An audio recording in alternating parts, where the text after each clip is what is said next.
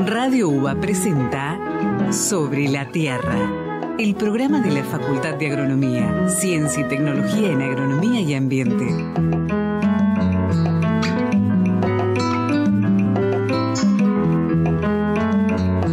Muy buenas noches, esto es Sobre la Tierra, el programa de la Facultad de Agronomía en su doceavo año consecutivo al aire por Radio UBA. Como todos los jueves, tenemos una hora por delante para contarles los avances científicos y tecnológicos de nuestra facultad en agronomía y en ambiente. Hoy vamos a tener un programa con mucha información, así que esperamos que nos acompañen hasta el final. Y aprovecho para saludar a Jorge Gómez tirando magia ahí en los controles y yo soy Pablo Rossetti y tengo el gusto de compartir la conducción con el licenciado Sebastián Tamashiro. Buenas noches, Seba. Hola Pablo, gracias. Vos también tiras magia, se nota acá, pero la gente no lo puede ver de sus casas. La gente no ve las estrellitas que Hay vuelan. magia por acá. ¿Cómo estás vos? Muy bien, por suerte muy bien. Y mm, Seba, ¿vos nos podés contar de qué vamos a hablar en la primera parte? Por supuesto. En la primera parte vamos a charlar con Mónica Francés, docente de turismo rural en la FOUA. Mónica nos va a introducir al turismo rural en general y va a profundizar en la actualidad de la diplomatura que la cátedra está dando en la localidad de Las Flores. Además nos va a explicar qué son los productos turísticos rurales sustentables con enfoque interpretativo territorial. ¿Cómo la ves, Muy Pablo? bien, respiraste antes de decirlo, ¿no? Y acá había una anotación que, hasta decía final. hay que respirar. Si bien ya hicimos varias notas de turismo rural, siempre está buenísimo volver a, a tomar este tema y hacen un montón de cosas de la cátedra. Desde ya hacen un montón, así que los updates siempre vienen muy bien. Bien, Pablo, ¿y en la segunda parte? En la segunda parte de Seba, nos vamos a comunicar telefónicamente con Emilio Maidana, que es profesional del INTA Mercedes en Corrientes y además es estudiante de doctorado en nuestra escuela para graduados de la facultad. Y Emilio va a abordar la problemática de lo que son los disturbios que, causa, que causamos nosotros, los seres humanos, en la vegetación del malezal, que es un pastizal en Corrientes, un humedal. Claro. Em, y va a explicarnos cómo reconocer sus distintos grados de deterioro. Bien, parece que es un, un programa de viaje, ¿no? Vamos a ir a, a por allá, por exactamente. Tal cual. Corrientes, las flores. Corrientes, las flores. Y bueno, capaz a saber dónde terminamos. Así que esos- estos son los temas que vamos a abordar en esta emisión. Y ahora los y las invito a escuchar un poco de buena música. En minutos nomás ya arrancamos con Mónica Francés y el turismo rural. La espera me agotó. No sé nada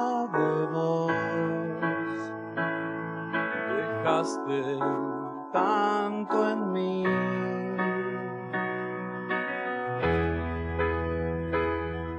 En llamas me acosté en un lento degradé.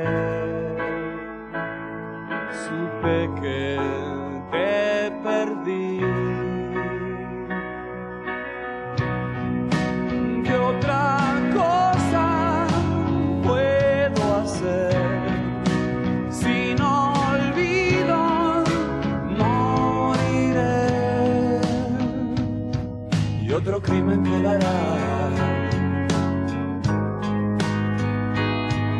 Otro crimen quedará sin resolver.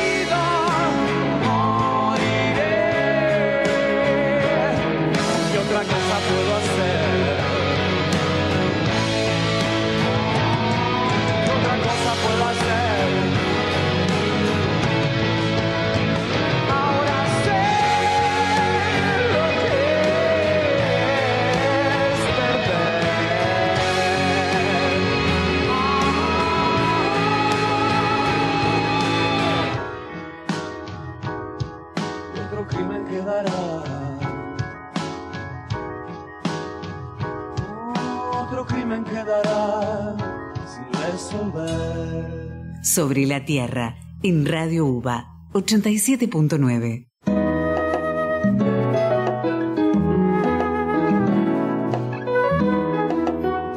Primera mitad en Sobre la Tierra y estamos en comunicación con Mónica Francés, docente de turismo rural en la FAUBA. Con Mónica vamos a hablar de turismo rural, de la actualidad de la diplomatura que dicta la cátedra y nos va a explicar qué son los productos turísticos rurales sustentables con enfoque interpretativo territorial. Hola Mónica, ¿estás ahí? Hola, sí, gracias. Gracias por este espacio. Bien, Hola Mónica, acá ¿qué tal? con Pablo. Los presento acá radialmente. Gracias, Pablo. Bien, como para arrancar, ¿nos podrías contar a grandes rasgos qué es el turismo rural? Sí, maravilloso. Eh, bueno, el turismo rural es una actividad parte, ¿sí? una modalidad de, de turismo y consiste en los viajes que tienen como propósito realizar actividades en donde uno hace convivencia e interacción con comunidades rurales. eh, y enmarcadas en las expresiones sociales, culturales, productivas que esas comunidades rurales tienen. Entonces uno en esa en esa localidad eh, puede encontrar actividades productivas que bien pueden estar relacionadas a la agricultura, la ganadería, la lechería, eh, a la fruticultura, eh, o pueden estar relacionadas, y, y también encontramos expresiones eh, culturales o patrimoniales en museos, en casas literarias, en casas de, de autores no eh, literarios, o incluso a veces hasta en cementerios, en patrimonios, en entradas de, de cementerios. Bueno, esto es, es de lo más variado, todas las localidades tienen alguna expresión de este tipo y, bueno, y por eso eh, muchos eh, cada vez más están, sobre todo en la cercanía, están dejando sus, sus, sus lugares y eligiendo viajar hacia, hacia esas localidades para conocer un poco más. Claro, Mónica, vos eh, perteneciendo a, a, turismo rural de nuestra facultad, pero cuando vos estás hablando de estas localidades, me parece que te referís a todo el país, ¿no? Porque este, creo que tienen, están trabajando muy, muy ampliamente, ¿no?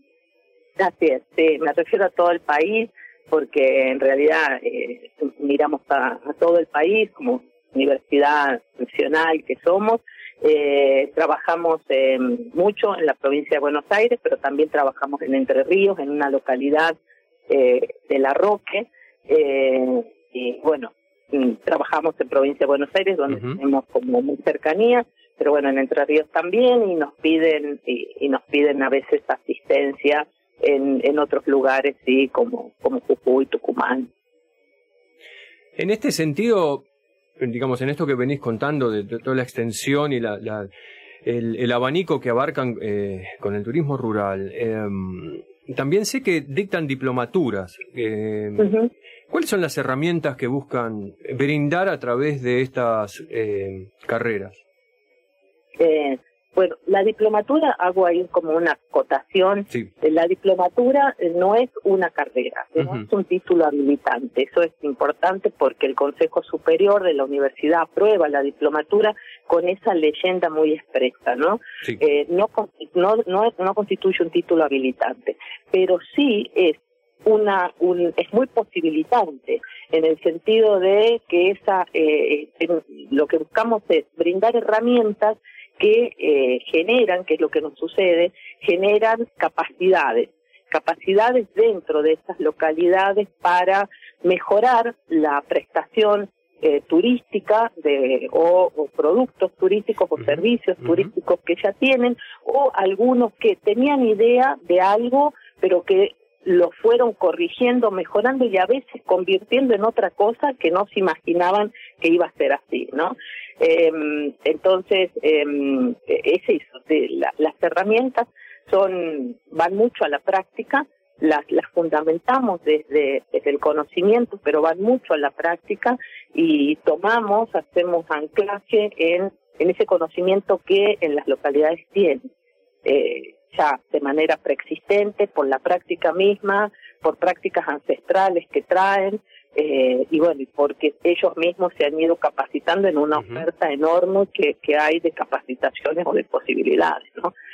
Eh, tenemos estudiantes, eh, digamos, como requisito, eh, es primaria completa. Imagínate que es un abanico enorme. Si es primaria completa, entran secundario incompleto, universitario incompleto, universitario completo, y así generamos un, una, un público ahí de asistentes y de cursantes que son carreras de, de grado universitario, eh, como licenciaturas en turismo o contadores.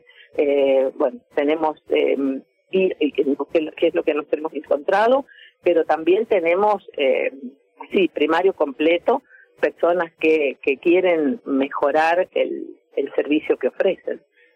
Me parece buenísimo estar contando esto al aire porque puede haber muchas vocaciones por ahí que, que encuentren un camino en el turismo rural, en una diplomatura. Tal cual, tal cual. Es, eh, lo que hacemos es buscar justamente esto te decía, la, la parte práctica eh, permite mirar eh, lo, lo que no siempre nos dicen, vinieron y nos abrieron la cabeza. en el buen sentido. en el buen sentido, sí, les rompimos la cabeza, pero es mirarlo, lo que haces de, con otra, con, desde otro lado, ¿no? Desde otro ángulo. Le encuentran, le encuentran la vuelta eh, y bueno, y se entusiasman y, y pasan cosas increíbles, no solamente desde lo individual, sino que lo más relevante, cosa que nosotros eh, nos alegra muchísimo, y es cómo se empiezan a generar esta suerte de asociaciones naturales, de vínculos. Eh, creemos que con la diplomatura, más allá de los conocimientos, la verdad es que es lo mínimo que hacemos poner el conocimiento. Lo más que lo más que, que tiene de, de valioso es el reconocimiento de ellos. Vivían en la misma localidad y cuando nos presentamos el primer día, ellos se habían visto o se conocían de tal manera, pero nunca habían estado cerca y sabían que, que hacían tal cosa, pero en ese momento empiezan a vincularse. Reconocerse en una misma localidad y reconocerse haciendo tareas que pueden ser complementarias al que hace otro, la verdad, eh, a nosotros nos, una emoción enorme y esto se va profundizando en los cuatro o seis meses que dura la diplomatura. Eh, nos pasó, te cuento una anécdota, porque en realidad cuando pensó, pensamos en el equipo las diplomaturas, eh, siempre nos acordamos de una experiencia que hicimos desde la facultad eh, con la cátedra en la localidad del de, municipio de Mercedes. Fuimos a hacer un, un trabajo con eh, quesos, con degustación de quesos, con, con eh, profesoras de la facultad, eh, que son especialistas y que conocen mucho de esto, eh, y fuimos a trabajar porque hay una producción eh, ganadera y de quesos importante ahí en, en Mercedes, que además de tener el salame quintero, tiene quesos, ¿no? Para acompañar el salame. Eh, juntamos a los productores de quesos y a los productores de cerveza artesanal, que también son muchos, y cuando planificamos la actividad, eh, bueno, nos dijeron desde la municipalidad, ¿qué otra cosa podemos sumar? Y podemos sumar otras, otros productores. Vienen nueces, sí, tenemos productores de nuez pecan, tenemos productores de la galleta de campo, o sea, pantería. bueno, y así juntamos. Eh, y nos reunimos en una cervecería, eh, armamos la actividad, toda la actividad estaba también así con exposiciones, pero también venía la parte de degustación que estaba muy diseñada por Betty Coste, que es una, una profesional de la facultad también, y armamos la, eh, y empezaron a, probar, a participar, y estaban las nueces, los quesos, la cerveza, la galleta de campo, y empezamos a trabajar. Lo relevante fue que uno que estaba en el eh, participando, una persona que estaba participando dijo, ah, yo no sabía que vos vendías nueces, yo las compro en San Pedro. Mira. Este tipo de cosas suceden todo el tiempo en estas diplomaturas. Se empiezan a reconocer que al lado o a tres cuadras vive un productor que quizás me, me ahorra los costos de y tiene una calidad muy buena y todas estas cosas se encuentran eh, y no me tengo que trasladar hasta San Pedro. Y, bueno, así empezó está eh, pensada. Creo que eso fue el disparador más, más relevante a pensar una diplomatura que siempre dice Sandra Fernández, que es la directora de la cátedra y la directora de esta diplomatura, eso, que los títulos son muy largos, pero la verdad que cada palabra del título de la diplomatura eh, muestra esta, estas calidades que, que son las que reafirmamos eh, a través del dictado.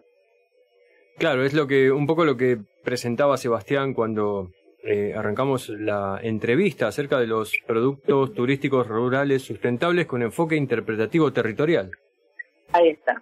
El interpretativo territorial es porque cada localidad, el producto que los eh, futuros emprendedores o los emprendedores que ya están, ese producto tiene características que están ahí y solo ahí solo ahí. Y esta referencia no va solo a, a, lo gastronómico, digamos que la empanada que te ofrece tiene, no sé, pasas de uva o tiene aceituna y huevo, no, no solamente va esto que cada uno en el plato se ve más la identidad, sino va al, a, a la actividad en sí, ese, esa esa expresión cultural que tiene, esa, esa expresión artística que tiene, o ese trato mm, personalizado que tiene, bueno, es, es típico de ese lugar. eh, la verdad que están muy anclados los productos y los servicios, no son extraños y no, y no están fuera de los valores que tiene el territorio. El territorio. Bien, Mónica, recién hablamos bastante de, de varios de los municipios con los que trabajan. Eh, particularmente la diplomatura se da en Las Flores. Eh, ¿Nos puedes contar en qué otras localidades pusieron eh, una diplomatura y qué otras tienen en mente? Sí. Mira, eh, empezamos, en ahora estamos en Las Flores, que esta semana, mm, jueves y viernes, ya estamos cerrando la diplomatura. Uh -huh. eh, estuvimos en Saladillo el año pasado, durante la pandemia hicimos la primer diplomatura, eh, esta misma, diseño, así empezamos con diseño eh, de, productos turísticos rurales eh, y eh, esta es la primera. Y después viene una segunda que complementa mucho porque una vez que encontraron el producto o que ya lo tienen y lo lograron mejorar o identificar desde otro lado, la segunda diplomatura apunta a entregar herramientas que van más al emprendedor, al emprendimiento. Bueno, ahora tenés el producto, con este producto siempre decimos queremos vivir o complementar ingresos claramente uh -huh, con, claro. con, con este producto. Y ahí necesitas herramientas que van del lado de emprendedores. Así es que eh, unimos ahí los aportes y esas herramientas para mirar un modelo Canvas y hacer el, el modelo Canvas del producto, del proyecto ya del emprendimiento. Eso lo hacemos en la segunda diplomatura. Saladillo tomó las dos, eh, las dos diplomaturas, así es que estuvimos durante la pandemia con el primero y en la segunda parte ya saliendo de la pandemia con la segunda diplomatura. Las Flores se sumó este año eh, a hacer eh, desde el mes de agosto empezamos a hacer la diplomatura, la, primera, la de diseño de, de, implementación de productos turísticos y eh, bueno, vamos para hacerlo, eh, tenemos programado hacerlo en, en Arroque, pero además ayer que estuvo, estuvo la, la comitiva de, de las flores en la facultad, nos visitó, eso también es parte de la diplomatura, uh -huh la diplomatura tiene una estructura de modalidad híbrida. Damos un 70% de las clases de manera virtual y un 30% de las clases de manera presencial. Vamos al territorio y estamos ahí, en general viernes y sábado, eh, trabajando con ellos. Y esto enriquece muchísimo el trabajo. La verdad que esta, esto nos, a ellos y a nosotros nos cambia después eh, la clase virtual.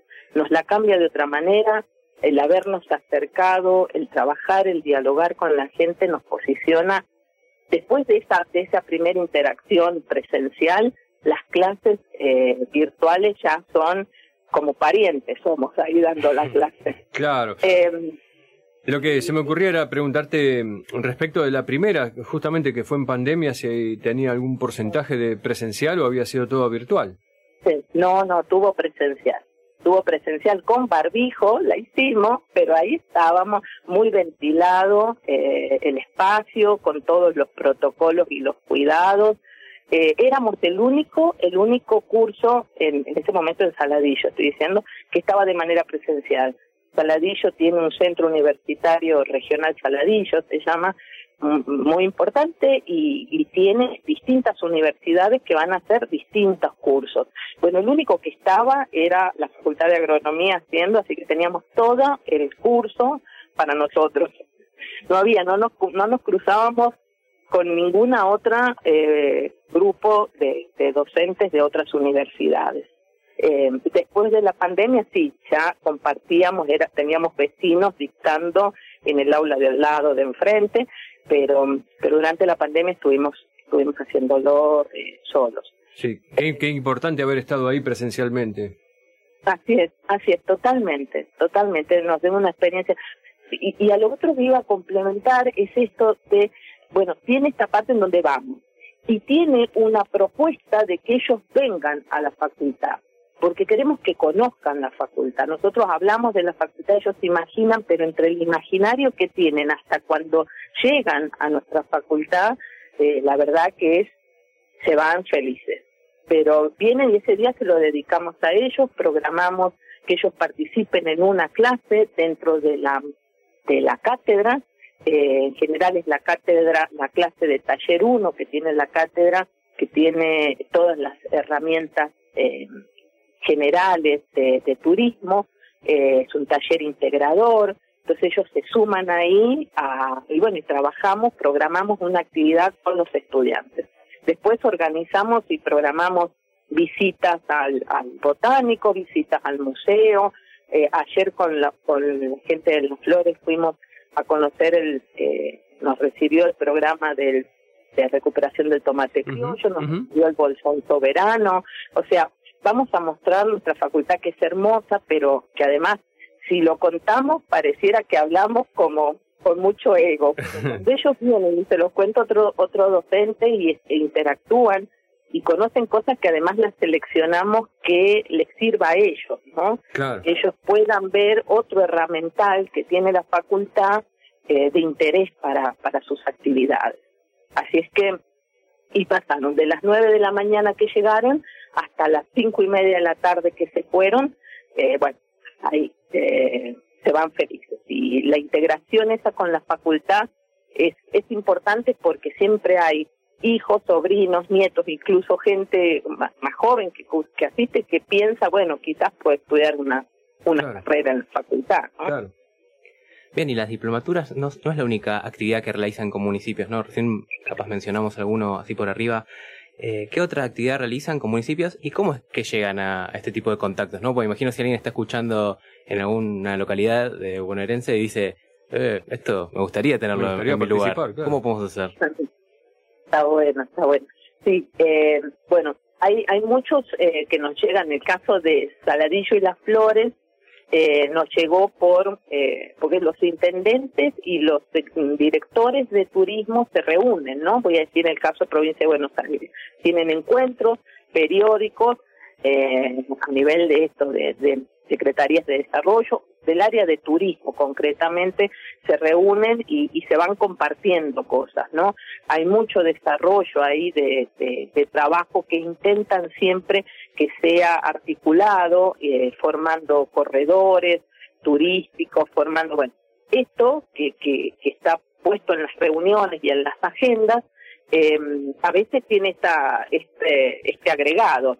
Che, hice algo con la universidad, ah, bueno, y entonces van pasando ahí el dato. Bueno. Eh, y entonces nos llaman y nos dicen, me dijeron que podemos conversar, sí, bueno, y empezamos a hacer reuniones virtuales, porque ahora la virtualidad nos ha facilitado mucho esto, eh, y, un, y obviamente que hay cuestiones de vínculo institucional, eh, tenemos que acordar un, un convenio con la facultad, esto se hace un convenio de la municipalidad con la facultad y a partir de ahí se van haciendo, ese convenio tiene un programa de actividades y bueno, cuando esto se acuerda y firman eh, decan, la decana y firma el, el, intendente, eh, iniciamos con una prime- un primer viaje que hacemos de reconocimiento y es la y ahí llegamos al territorio a ajustar según las características que tengan y que obtengamos de ese viaje.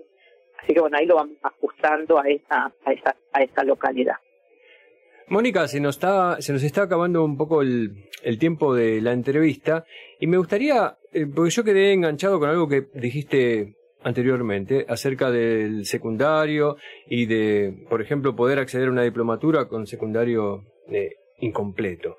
Eh, Bien. eh, para cerrar la entrevista, ¿qué, qué le dirías a un alumno o una alumna de secundario respecto de la posibilidad de, este, cierta de cursar una diplomatura en la facultad?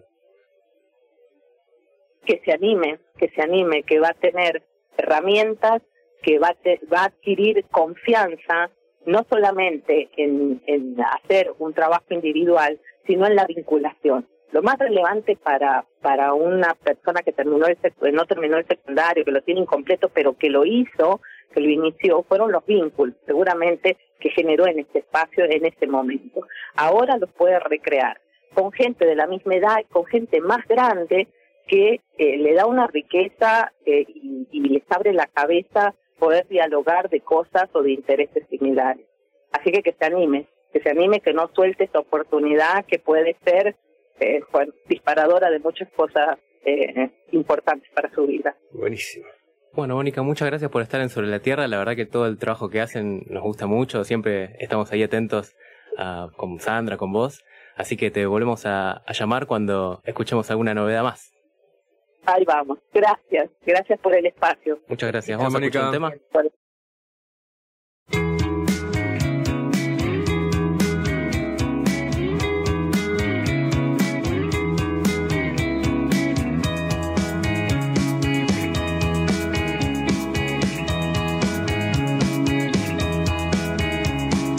Ah, paso todo el día pensando en vos. Ah, ¿qué hay de malo en todo esto? Ah, paso todo el día pensando en vos. Ah, ah, vos pensás que pierdo el tiempo.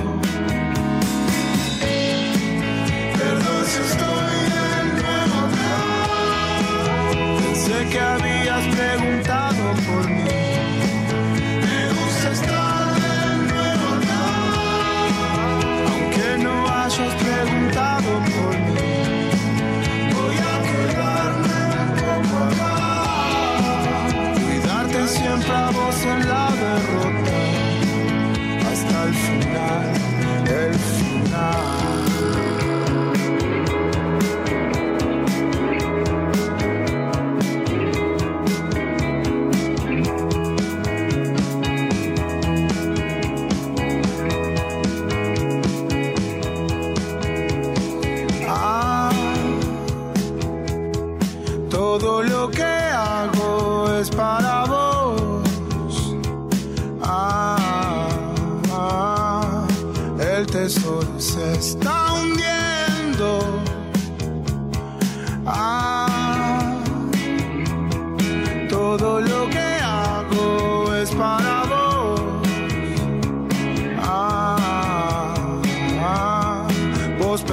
que pierdo el tiempo.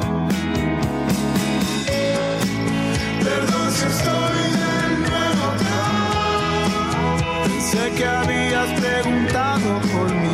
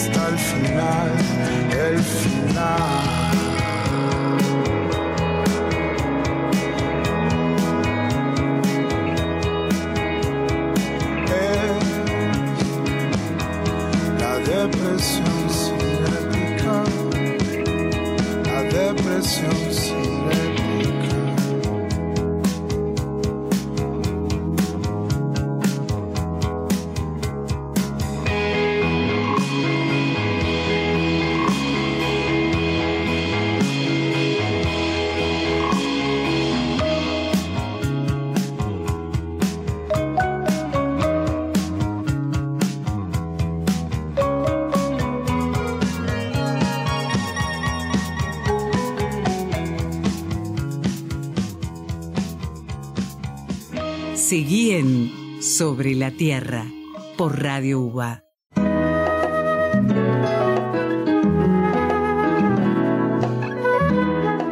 2036, empezamos la segunda parte en Sobre la Tierra. Ya está en línea Emilio Maidana, profesional del INTA Mercedes en Corrientes y estudiante de doctorado en la Escuela para Graduados de nuestra facultad. Con Emilio vamos a hablar de la problemática de los disturbios causados por el ser humano en la vegetación del malezal correntino y cómo reconocer sus distintos grados de deterioro.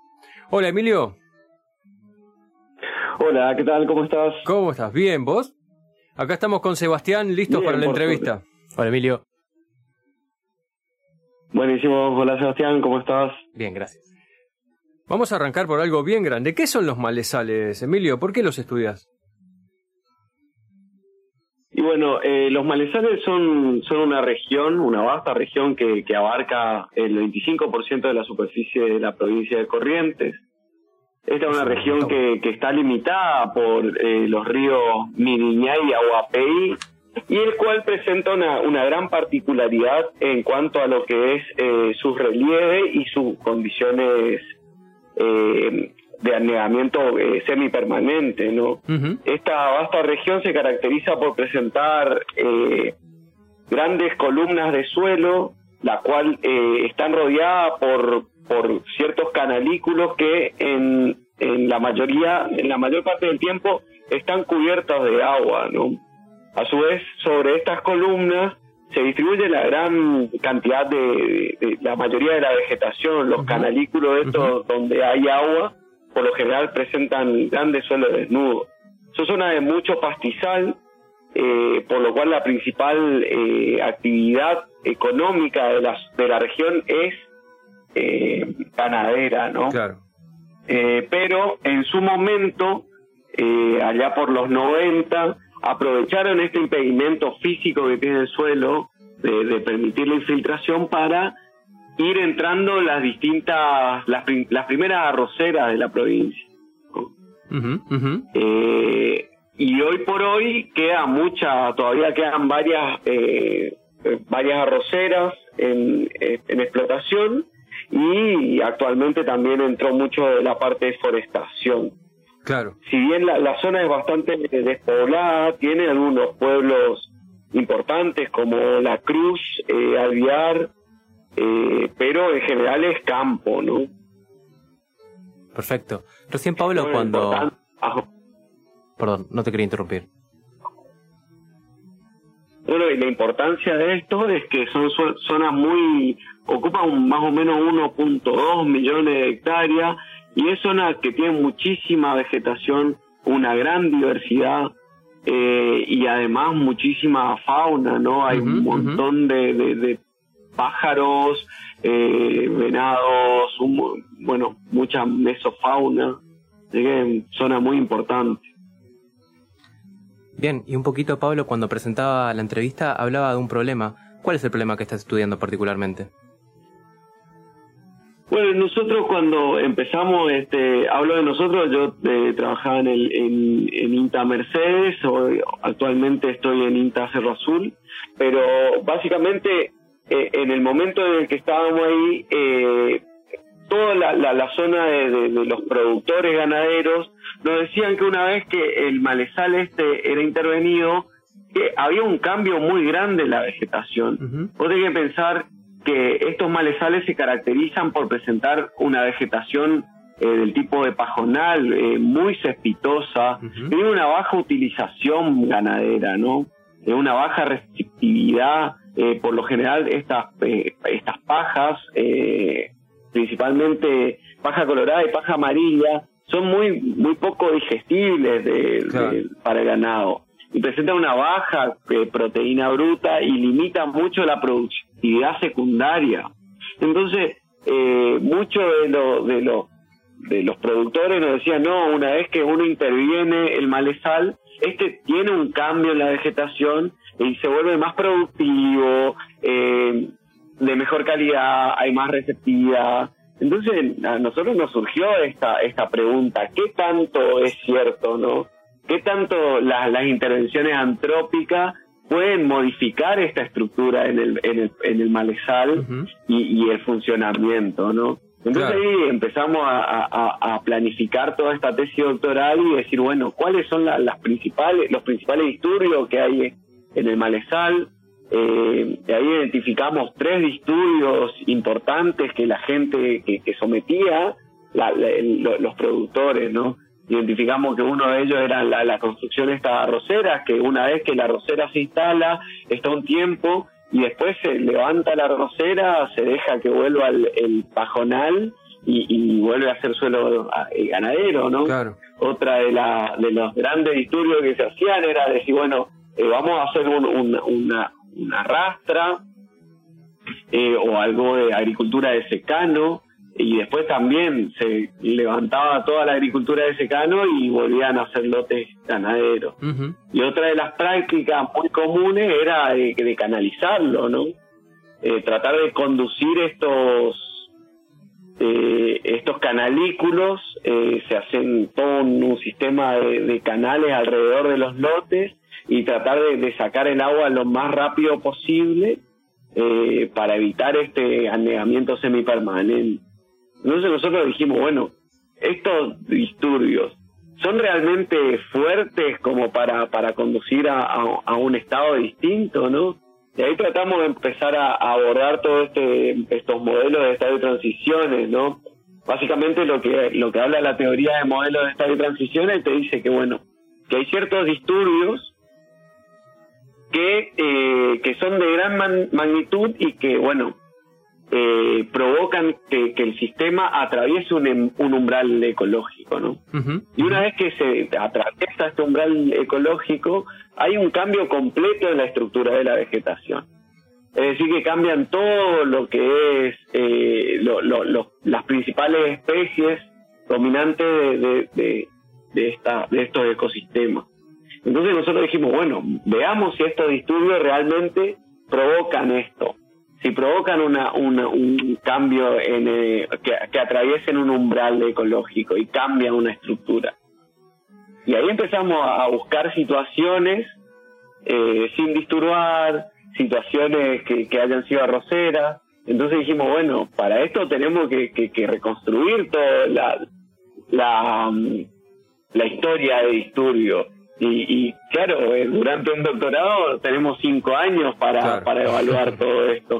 Entonces empezamos a reconstruir de distintas cronosecuencias, ¿viste? Entonces identificamos sitios que han sido arroceras hace relativamente poco tiempo, entre 0 y 5 años, que han sido rastreadas entre 0 y 5 años, que fueron canalizadas entre 0 y 5 años.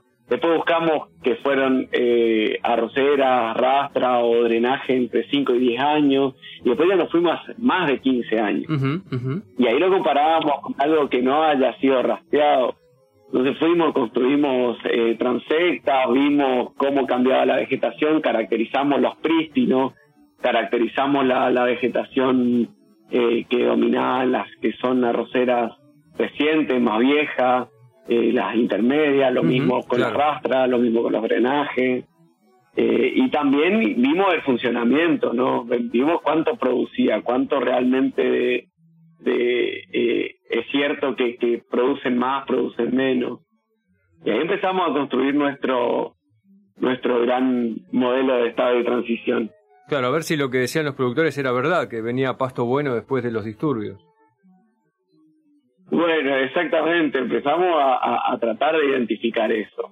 Eh, y, y realmente hay un cambio, sobre todo en lo que son arroceras, ¿viste? Hay un real cambio en el, en el tapiz vegetal. Hay un cambio de estas pajas por, por otras, eh, eh, por pastos cortos, ¿no? Estos generalmente son más palatables y de mejor calidad. Pero hay una caída estrepitosa en el funcionamiento, ¿no? Claro. Claro, que viene por ahí la, la cuestión de la degradación. Por un lado está bueno para el ganado, pero después... Y Exactamente. me, me gustaría hacer un paréntesis, después continuamos. Y porque se me ocurría recién cuando mencionabas los disturbios, siendo esto, estos humedales, eh, ¿hay alguna práctica de encender fuego también o acá no se practica? Bueno, eh, Qué buena pregunta. Vos sabés que, que cuando empezamos a planificar toda la tesis, eh, nosotros decíamos, bueno, el fuego es algo que tiene que estar en esta tesis, ¿no? Era un disturbio que a mí particularmente me interesaba mucho eh, estudiar, pero cuando llegamos al campo, eh, y porque acordate que para identificar todos estos sitios donde íbamos a muestrear, nosotros empezamos a hacer muchas entrevistas con productores, eh, y, y empezamos a identificar dónde habían estos disturbios, ¿viste? Y uno de ellos era el fuego, pero no encontrábamos pri- no encontrábamos situaciones que no hayan sido quemadas. Claro. ¿Entendés? Claro. Todo el malezal se, se quema por punta, es decir, una práctica común es quemarlo en el eh, salida del invierno. eh, por lo general se quema eh, casi todos los años o cada dos años. Entonces no teníamos punto de, de referencia, de comparación. Claro. Entonces nuestros prístinos, que nosotros decimos prístinos, en realidad son eh, malezales que, que están disturbados por el fuego y por eh, la ganadería. Claro. Un poco recién ya nos adelantaste, ¿no? Eh, los resultados de tu de trabajo hasta el momento. ¿Nos podrías contar algunos más? Bueno, los resultados hasta ahora que, que- que estamos encontrando es que realmente eh, identificamos un gradiente de, de- de disturbio eh, donde claramente las arroceras son eh, disturbios de una gran magnitud y que conducen a- al malezal a un nuevo a un nuevo estado estable, ¿no? Este nuevo estado está caracterizado por por una nueva estructura y un funcionamiento distinto al prístino y que en el caso del funcionamiento eh, presenta una menor tasa de crecimiento o una menor tasa de productividad que, que los prístinos, ¿no? Eh, por el contrario, eh, las rastras y, y los drenajes no, pres- no son disturbios de tal magnitud que conducen a un nuevo estado, sino que más bien serían fases dentro de un mismo estado Claro. quizás dejándolo al al sistema en, un- en una situación más vulnerable, pero no conduciéndolo a atravesar, no, no llegando a atravesar este umbral crítico, ¿no? Exacto. Emilio, ¿nos podrías contar la- eh, qué significan estos resultados que obtuviste? ¿Qué implicancias tienen? Y bueno, la, la implicancia es bastante, eh, es bastante eh, grande, ¿no? Porque eh, pa- particularmente me parece que, que hay que tener una gran conciencia del cambio de cobertura que estamos haciendo. Claro. Sobre todo pensando en que por ahí muchos de, de- de los productores tienden a, a decir, bueno, yo arriendo mi campo para que hagan, eh, para que produzcan arroz. Sin embargo, tenemos que saber que cuando, cuando lo arrendamos a las grandes arroceras, eh, por ahí, saber que dentro de 15 años nuestro pastizal va a ser menos productivo y va a tener otro otra estructura, ¿no? Eh, así que es una, creo que, que, que algo a mí me, me, me causó eh, como es bastante impacto esto de saber que que, que, que, que el- hay que cuantificar esos esos cambios, ¿no? Claro, esos seguramente. daños vamos haciendo. Y pero este ¿me diste alguna cuestión que tenga que ver con la fauna también? Porque me imagino que los cambios en las estructuras también de, los pastizales también tienen que ver con eh, modificaciones en la biodiversidad que soportan. Y bueno, mira, yo la, la verdad que yo soy ingeniero agrónomo, así que con, con lo que es fauna, eh, microfauna, mesofauna, no, no, no me metí en nada, no me metí nada. Aparte, eh, bueno, te imaginas lo, lo, lo que nos, lo- el tiempo y lo que nos costó hacer la parte botánica de, de esto y la parte de, Claro. de funcionamiento. Eh, creo que todo lo de, mesofauna eh, es una tesis doctoral aparte. ¿viste? Obviamente creo que, que se va a cambiar mucho. Eh, sé que hay bastantes eh, ornitólogos trabajando en la zona y creo que, que un cambio bastante importante va a ser el- en la, cuestión de los pastos, de los pájaros, ¿no? Porque por lo que yo tengo entendido, eh, eh, al cambiar la estructura completamente del pastizal y de pasar de, de, de, una de un cambio de proporción de pasto directo a pastos cortos, hay una implicancia ahí, pero la verdad que, que mucho más no, no te podría decir. Bien, y un poquito conectando con lo que dijiste de, de las consecuencias en, en estos ecosistemas. ¿Vos pudiste tener la oportunidad de hablar con los productores y contarle un poco los resultados preliminares para ver cómo reaccionaban, no?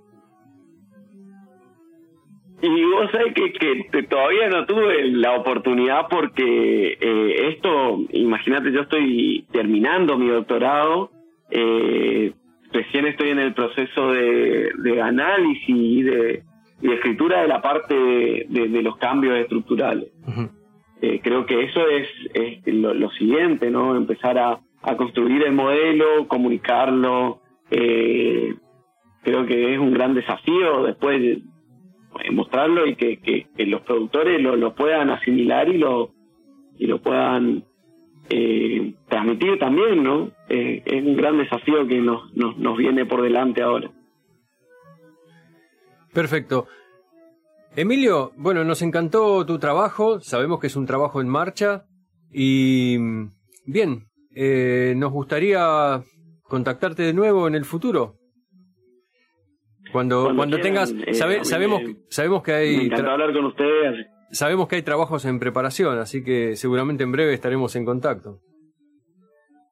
Esperemos que sí, esperemos que sí. Bueno, entonces te mandamos un abrazo y muchas gracias por estar en Sobre la Tierra. Dale, gracias por la invitación y, y saludos a todos por allá. Muy bien, chao, chao. Sé que vos que yo te amo, mi amor por vos es único, pero no es mi único amor.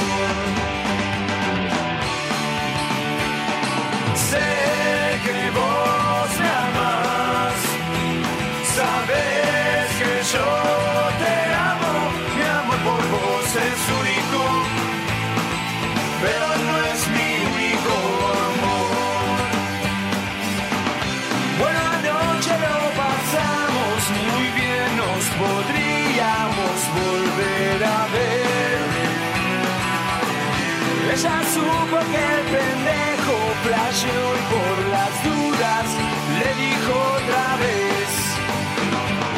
Sé que vos me amas, sabes que yo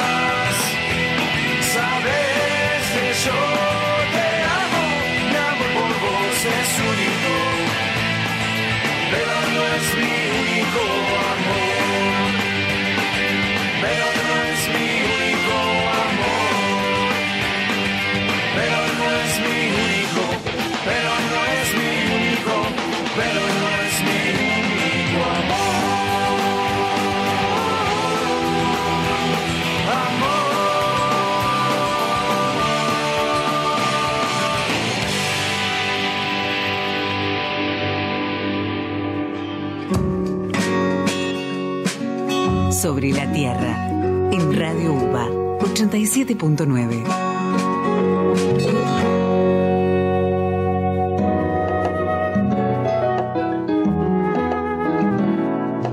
Se nos está yendo el programa, Sebastián. ¿Sabes una cosa? Hice las cuentas, viste que yo hago siempre las cuentas. Nos quedan solamente cinco programas para terminar el año. Mirá cómo está contando los palitos el hombre Excel, ¿eh? Quiero llegar al horizonte. Qué barbaridad. Antes de irnos, me parece que ya podemos contarle a la audiencia algo que venimos anunciando de hace varios programas, ¿no? ¿Cuál es nuestro nuevo canal de comunicación? ¿Nos estás diciendo vende humo al aire acaso, Pablo? Finalmente llegó el día en Llegó el que día. tenemos YouTube, así que pueden entrar tranquilamente y sumarse a la gran comunidad de tres personas, quizás cuatro al final de este programa, a escuchar todos los programas de radio en Radio UBA de Sobre la Tierra. Voy a llegar a casa, voy a chequear a ver si se sumó alguien. Mira que puedo ver, ¿eh? Si te metiste o no. Me encantaría, por eso es muy importante para nosotros y esto es realmente... eh, los y las invitamos a que entren a nuestro canal de YouTube y se suscriban y nos den pulgar para arriba y así nos ayudan a seguir creciendo y a llegar a más gente. Básicamente en YouTube van a estar todas las entrevistas, estas de hoy, más unos cuantos programas para atrás, así que va a estar buenísimo y ah, como si fuese un podcast, Sí, casi, y- ¿no? Y mientras tanto pueden entrar a cualquier buscador y poner sobre la Tierra y van a aparecer nuestras redes sociales y nuestro sitio donde están el resto de los programas de radio, también podcast. Exactamente. Entonces, nos encontramos el próximo eh, jueves aquí mismo en Radio UBA. Buena semana y cuídense mucho. Chao.